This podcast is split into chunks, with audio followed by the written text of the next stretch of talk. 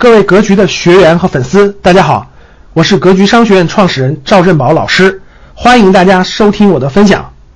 不追高。不追涨，很多粉丝在后台问我啊，新能源车板块还能上车吗？今天咱们就聊聊这个板。新能源车这个板块呢，已经被炒作过两波了啊。第一波是二零一六到二零一七年暴涨了一轮，当时大概涨了有两到三倍，我当时那波也是参与的。第二波呢是二零二零年底到二零二一年这波啊，波澜壮阔，可以说涨的是非常之高，很多公司涨了五到十倍。那到了现在二零二一年的九月份了，很多公司可以说是都非常之贵啊。有的都是上万亿，有的也是八九千亿，对吧？从市盈率出发呢，都是几百倍、一百倍以上、几百倍的市盈率。那现在到底还能不能上车呢？如果我们作为一个普通股民、投资人来说，我的观点很明确：一，不建议大家追涨，已经涨了这么多了啊，未来还涨不涨呢？那我还是追吧，追高追涨，已经涨了这么多了，在赌它未来会不会更高？有没有这种概率呢？有，但是概率大大降低了。追高追涨，风险无限放大了。二。如果看好这个行业。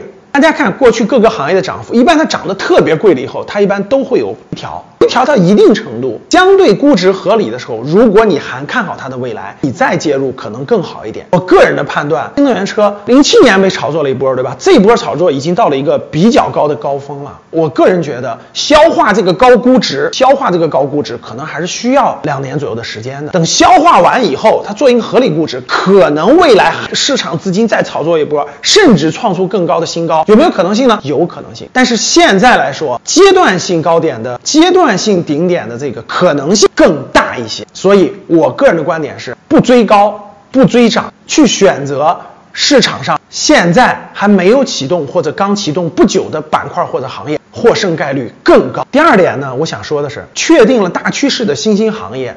它也不可能是一步涨到位的啊，它也是波浪形的，涨了涨，调回来，再涨涨，再调回来，再涨涨，再调回来，一步到位的可能性是非常少，所以这点也供大家做参考。你认为呢？感谢大家的收听，本期就到这里。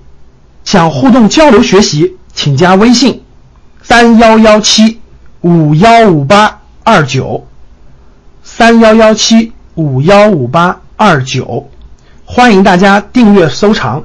咱们下期再见。